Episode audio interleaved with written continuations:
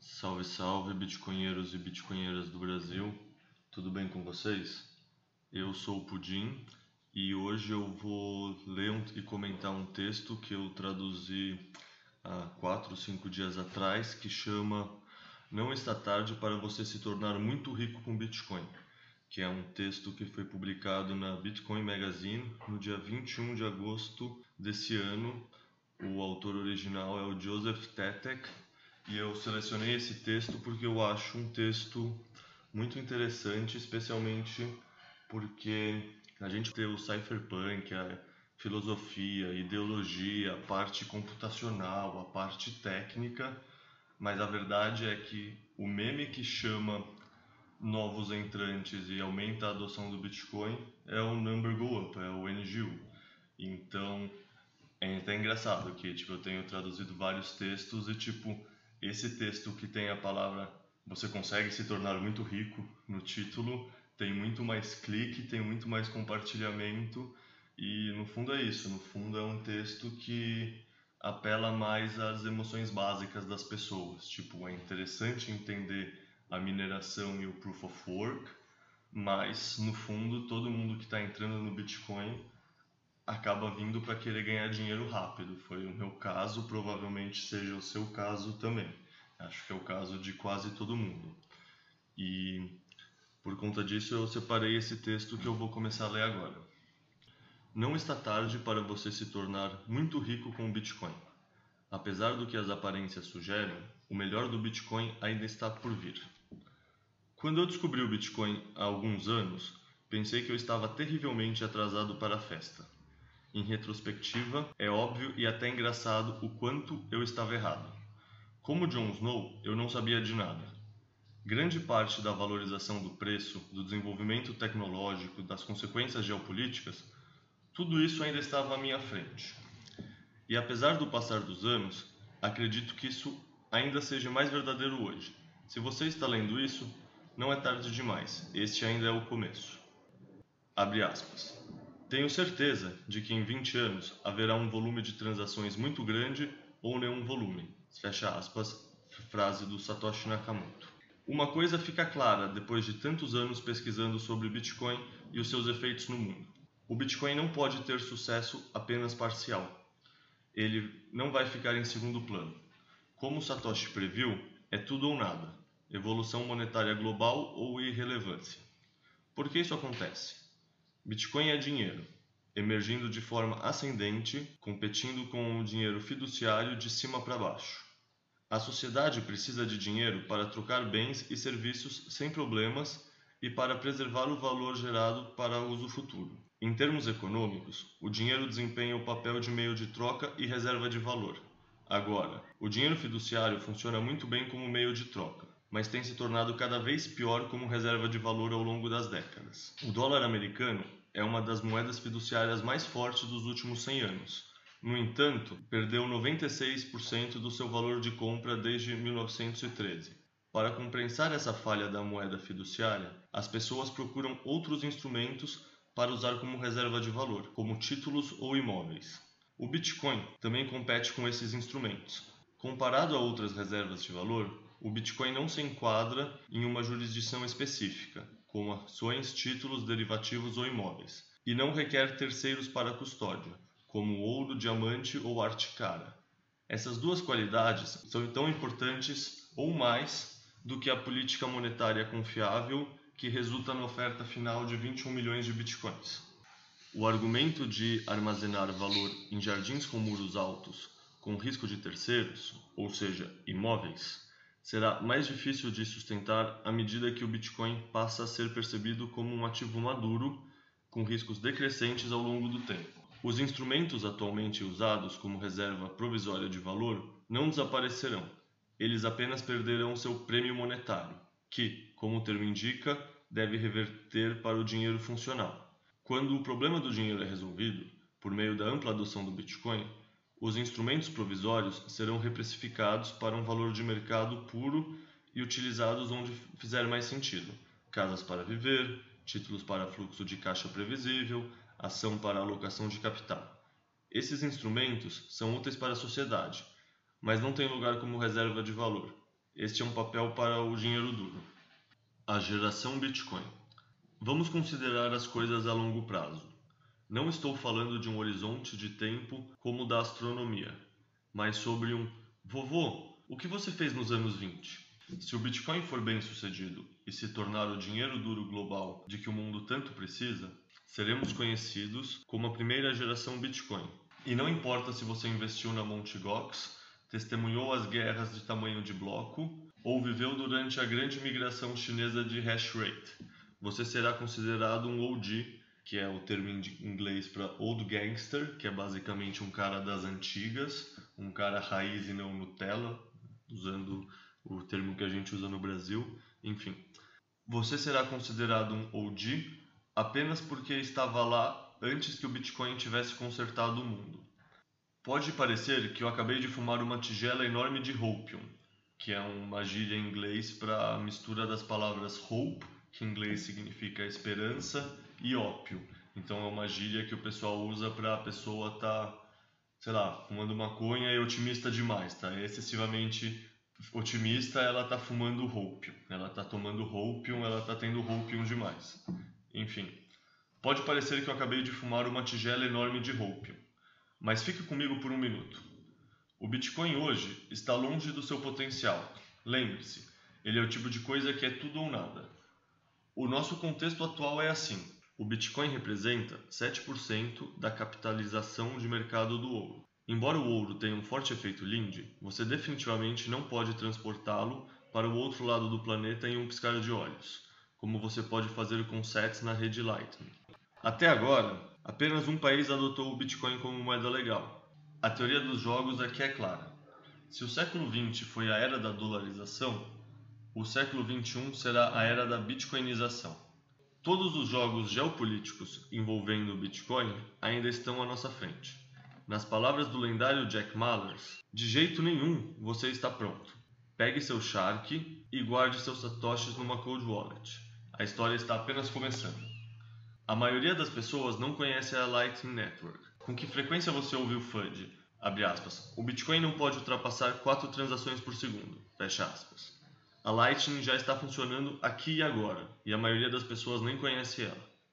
Muitos ainda não estão cientes da divisibilidade do Bitcoin em 100 mil unidades, também conhecidas como satoshis ou sets. O preconceito da unidade atrai muitos para as shitcoins, acreditando ingenuamente que encontraram alternativas acessíveis ao Bitcoin.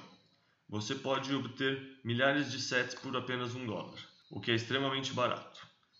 Os bancos centrais menores não começaram a acumular Bitcoin até agora, embora o Bitcoin no balanço patrimonial ofereça uma grande chance de salvar moedas nacionais menores, pelo menos nesse interim, antes de se tornarem obsoletas conforme vai ocorrendo a hiperbitcoinização. Os grandes investidores estão lentamente acordando para o fato de que há algo terrivelmente errado com os títulos de renda fixa, ações e até com o próprio dinheiro, mas eles estão acordando, lentamente, mas estão acordando. Apenas uma corporação está conduzindo um ataque especulativo ao dólar americano. Apenas uma corporação está conduzindo um ataque especulativo ao dólar americano até agora. Quando outros perceberem como alavancar a política monetária do Fiat contra si mesma, isso se tornará um trade congestionado. Essas tendências, embora nem todas sejam mensuráveis, nos dizem mais sobre o Bitcoin do que o desempenho do preço de curto prazo curto prazo sendo candles menores que candles anuais.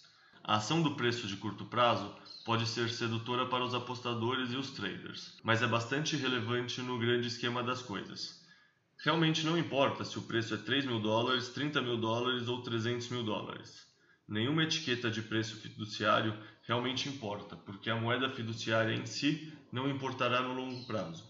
Enquanto nós denominarmos o preço do Bitcoin em termos fiduciários, ainda é muito cedo, porque isso significa que o Bitcoin ainda não se tornou uma unidade de conta universal. O dinheiro fiat está se tornando mais inútil a cada ano que passa. É assim que funciona o atual sistema baseado em dívida. Cada vez mais unidades monetárias precisam ser criadas para evitar que tudo entre em colapso. Claro, os gráficos de oferta monetária são bastante semelhantes para a Inglaterra, Japão, Europa, China, Suíça, Estados Unidos. As impressoras estão ligadas em todos os lugares, que é o meme que os bitcoiners usam, money printer go brrr. Cada moeda fiduciária existente está passando por hiperinflação. A única diferença entre elas é a escala de tempo em que isso acontece. Usar Bitcoin para fazer trade e lucrar mais fiat é um sinal de mau entendimento fundamental sobre o que está acontecendo no mundo hoje. O dinheiro fiat não é uma forma sustentável de dinheiro, como muitos apontaram. Empilhar fiat é um jogo tolo. Existe uma quantidade ilimitada de fiat. Então não importa o quanto você adquira, você sempre será diluído a zero, com tempo suficiente. O preço subir faz os preços descerem. O preço do Bitcoin em fiat não faz sentido no longo prazo. Então o que faz? Determinar o preço de todo o resto em Bitcoin. É certo que isso parece um pouco absurdo por enquanto, quando a maioria de nós ainda temos salários, despesas e dívidas denominadas em fiat. Sim, ainda estamos no padrão fiat. Mas, à medida que o Bitcoin gradualmente assume o controle, Fazer cálculos mentais em Bitcoin se tornará habitual. Hoje em dia não pensamos no preço do real, mas sim no que o real pode comprar. E será o mesmo com o Bitcoin, à medida que o mundo gradualmente o adota como dinheiro. As pessoas mudarão mentalmente do preço do Bitcoin para o poder de compra do Bitcoin. Como o Bitcoin é usado principalmente como reserva de valor primeiro, faz sentido adotar o hábito de pensar em nosso estoque de Bitcoin em termos de sets em vez de dólares. O valor em dólares de nossas reservas de Bitcoin pode mudar com o tempo, mas a maioria das pessoas eventualmente chega à conclusão de que a única coisa que importa no final é acumular mais sets.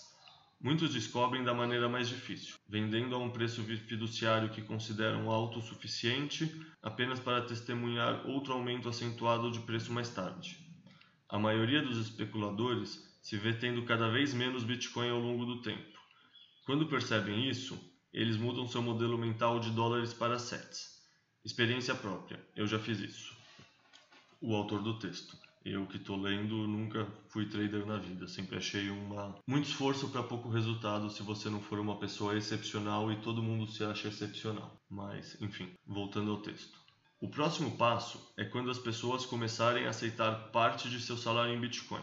Essa é uma progressão natural para bitcoiners de longo prazo, em busca de empregos que possam se concentrar totalmente em sua paixão. Ao lado dos bitcoiners apaixonados, a opção de ganhar uma parte do seu salário em sets está chegando para trabalhadores normes de outros caminhos da vida. Embora o próprio salário seja denominado em fiat, os trabalhadores inevitavelmente perceberão quantos sats recebem por mês. À medida que o Bitcoin aumenta em termos de preço fiduciário, os trabalhadores também notam que ganham cada vez menos sets, embora essas quantias menores valham mais em termos fiduciários com o passar do tempo. A propósito, é assim que o aspecto deflacionário do Bitcoin pode ser visto como uma forma natural das coisas. Um passo adicional será, então, precificar mentalmente grandes compras em sets. Abre aspas. 3 milhões de sets para um iPhone? 50 milhões de sets por um carro? Fecha aspas. Qualquer hodler de longo prazo sabe que esses preços cairão com o tempo. O Bitcoin tem um forte efeito na redução de suas preferências temporais, ou seja, valorizando o bem-estar futuro em vez da gratificação de curto prazo. Denominar as coisas mentalmente em sets vai se tornando com o tempo uma segunda natureza. É assim que o number go up gradualmente se transforma em diminuição dos preços. O preço do Bitcoin pode subir até o infinito em termos fiduciários no futuro, mas poucos prestarão atenção porque o fiat se tornará irrelevante nesse ponto. Ninguém se importa hoje quanto vale o Bitcoin em dólares de Zimbábue, e ninguém vai se importar em algumas décadas quando o Bitcoin valerá em dólares americanos. Em vez disso, as pessoas que usarão o padrão de sets testemunharão uma queda constante dos preços. Mas e quanto à volatilidade? Quando o Bitcoin se tornar a unidade de conta universalmente aceita, a volatilidade e a taxa de valorização diminuirão muito. Isso se deve a vários fatores. Não haverá especuladores visando ganhos fiduciários, todos farão DCA automático, que é basicamente aquela estratégia de fazer aportes todas as semanas ou todo mês. E a capitalização de mercado será tão grande que será virtualmente impossível que qualquer entidade única possa mover o, poder, o preço de compra do Bitcoin. A taxa de valorização do poder de compra do Bitcoin após a hiperbitcoinização corresponderá simplesmente à taxa de crescimento da produtividade. O padrão Bitcoin está em harmonia com a deflação de crescimento induzida pela tecnologia. A tecnologia é deflacionária. Isso não é uma conjectura, é a natureza da tecnologia. E como a tecnologia sustenta cada vez mais o mundo ao nosso redor, isso significa que estamos entrando em uma era de deflação como nenhuma outra que o mundo já viu. Fecha aspas. É uma frase do Jeff Booth no livro The Price of Tomorrow. Agora você pode dizer: tudo isso é bom e tudo, mas está a décadas de distância. Bem, o ponto principal do artigo não é esse. Você não chegou tarde demais porque as principais consequências socioeconômicas ainda estão à nossa frente. A apreciação dos possíveis e, na minha opinião, bastante prováveis desenvolvimentos futuros tem um forte efeito no comportamento de hoje. Saber onde tudo isso leva nos motiva a agir de maneira virtuosa hoje, adotando uma perspectiva de baixa preferência temporal, empilhando satoshis pacientemente enquanto contabilizamos nossas economias em sets em vez de fiat, ignorando os fiat maximalistas e shitcoiners. Ninguém está atrasado, mas nem todos estão adiantados. Ninguém pode se atrasar para o Bitcoin. Quando o Bitcoin se tornar dinheiro global e sua taxa de valorização do poder de compra refletir o crescimento da produtividade da humanidade, sempre fará sentido armazenar valor no Bitcoin. Será simplesmente o melhor instrumento de economia que existe, valorizando constantemente, sem riscos de terceiro ou de fracasso de empreendimento. O futuro não está escrito, no entanto. Há riscos em empilhar e manter o Bitcoin antes que ocorra a hiperbitcoinização. Alguns desses riscos são de natureza técnica. Ainda não temos a segurança realmente resolvida para sempre, embora as ferramentas estejam melhorando em um ritmo rápido e se tornando mais intuitivas. Outros riscos são de natureza política. O Estado ainda detém o monopólio legal do dinheiro e irá protegê-lo. Os atuais detentores de bitcoins enfrentarão o assédio do tratamento fiscal injusto, confisco e outras formas de assédio. Por isso é possível estar adiantado, embora ninguém nunca se atrase para adotar o Bitcoin. Estar adiantado significa simplesmente estar presente antes que ocorra a hiperbitcoinização, e isso será algo para contar aos nossos netos. Bom, e assim termina a leitura do texto. É, fazendo uns comentários pessoais, eu acho esse texto legal porque ele passa por muitas partes da tese do Bitcoin diferentes de uma maneira simples e tranquila. Primeiro, ele fala sobre o que são as reservas de valor e explica como o Bitcoin tende a ir desmonetizando, ou seja, tirando recursos de outras coisas que são consideradas reservas de valores atualmente, mas elas tendem a perder o prêmio monetário que elas têm por ser reserva de valor para virar simplesmente um ativo com a sua utilidade. Por exemplo, tem muita gente rica hoje em dia e ao longo da história que compra obra de arte que no fundo, sei lá, tem os amantes de obra de arte, mas tem muita gente que não acha tão legal assim, não se importa e compra só porque é um objeto escasso que vai preservar valor no tempo. Assim como imóveis, tem famílias que têm dinheiro que não tem somente um imóvel para morar, mas compra um segundo e um terceiro e um quarto imóvel porque acredita que o imóvel vai preservar o valor. Especialmente para a geração de brasileiros que viveu conscientemente o começo dos anos 90 e o confisco do governo Collor. Eu eu sou de 88, então eu tenho muitas poucas lembranças, mas é, a cultura do brasileiro de acreditar que o imóvel é um investimento que o governo não vai pegar de você vem disso, é uma reserva de valor inconfiscável. Então, é interessante ver que o brasileiro já tem esse instinto contra algo que é que pode ser censurado pelo governo, então algo que é resistente à censura, mas ele não entende que essa questão de reservas de valor e como o fato do Bitcoin surgir significa que a tendência é que muitos desses imóveis que foram comprados simplesmente para guardar o valor ao longo do tempo tendem a ser desmonetizados. Esse conceito, inclusive, é usado por alguns autores, eu até eu mesmo já fiz um texto baseado nisso, que é uma maneira de fazer um valuation comparativo entre o Bitcoin com outras reservas de valores e com isso tentar entender qual vai ser um market cap que o Bitcoin pode chegar e, portanto, entender qual um preço possível que o Bitcoin pode chegar.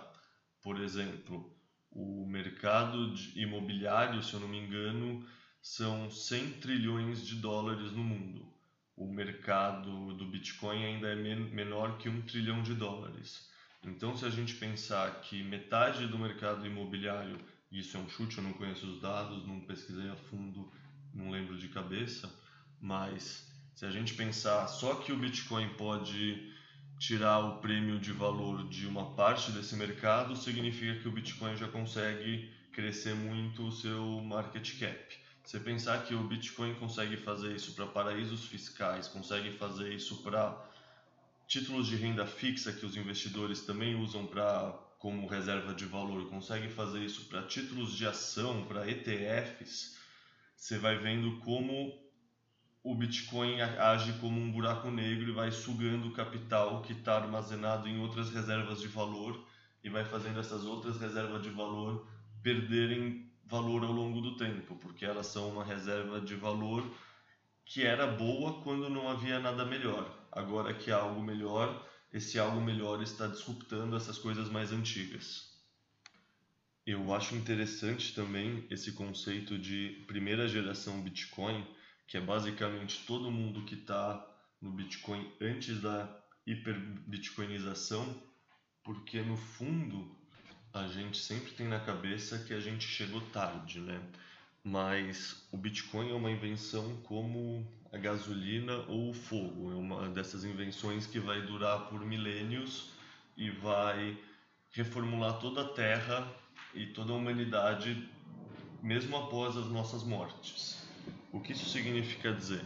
Significa dizer que só o fato da gente conseguir pensar em termos de bitcoins e não de satoshis já é algo extremamente cedo e a gente só não consegue perceber isso porque a gente só olha para as pessoas que chegaram antes da gente, que foram mais visionárias que a gente e que, portanto, conseguiram comprar bitcoins inteiros ou muitos satoshis por preços mais baratos do que o que a gente percebeu e que a gente conseguiu comprar para a gente. Mas isso só significa que essas pessoas chegaram mais cedo que a gente. Se a gente pensar que a, que a linha do tempo do Bitcoin vai durar milênios, a gente ainda está muito cedo e a gente só vai deixando de estar tá cedo conforme o mundo inteiro estiver hiperbitcoinizado, que significa que todo o dinheiro do mundo está no Bitcoin, direto ou indiretamente, e ele que serve como um termômetro da produtividade média da humanidade. Ou seja, se a humanidade em média teve um crescimento de 2, 3% ao ano, o Bitcoin vai ter um crescimento de 2, 3% ao ano. Ou seja, quando já terminou toda a curva de adoção e agora ele realmente varia de acordo com o como a economia humana, a produtividade humana varia. É interessante também desse texto que fala que só uma empresa, que é a MicroStrategy do Michael Saylor, já começou a fazer o ataque especulativo. Ataque especulativo nada mais é do que você é, absorver dívidas, você se endividar numa moeda fraca para conseguir comprar moedas mais fortes. E isso ao longo do tempo vai fazendo um trade que faz muito sentido, porque você vai ter que pagar uma moeda fraca que está se desvalorizando e você comprou mais ativos reais, ou seja, uma moeda forte. E o fato de só uma empresa estar tá fazendo isso mostra quão cedo a gente está, porque significa que a grande maioria do mundo, dos investidores, dos CEOs, dos hedge funds, dos gestores aqui no Brasil, ainda nem percebeu direito o que está acontecendo no mundo. Essa leitura de ataque especulativo envolvendo moeda forte e moeda fraca é uma coisa que foi teorizada em 2014, acho que o Pierre Rochard que fez esse texto, e mesmo sete anos depois, ou foi 2000, acho que é 2014, sete, mesmo agora sete anos depois, só um CEO está executando, mostrando como a gente está cedo ainda, porque muitas das pessoas mais inteligentes do mundo, que mais entendem de economia, ainda nem ainda não caiu a ficha para eles no fundo de tudo que está acontecendo.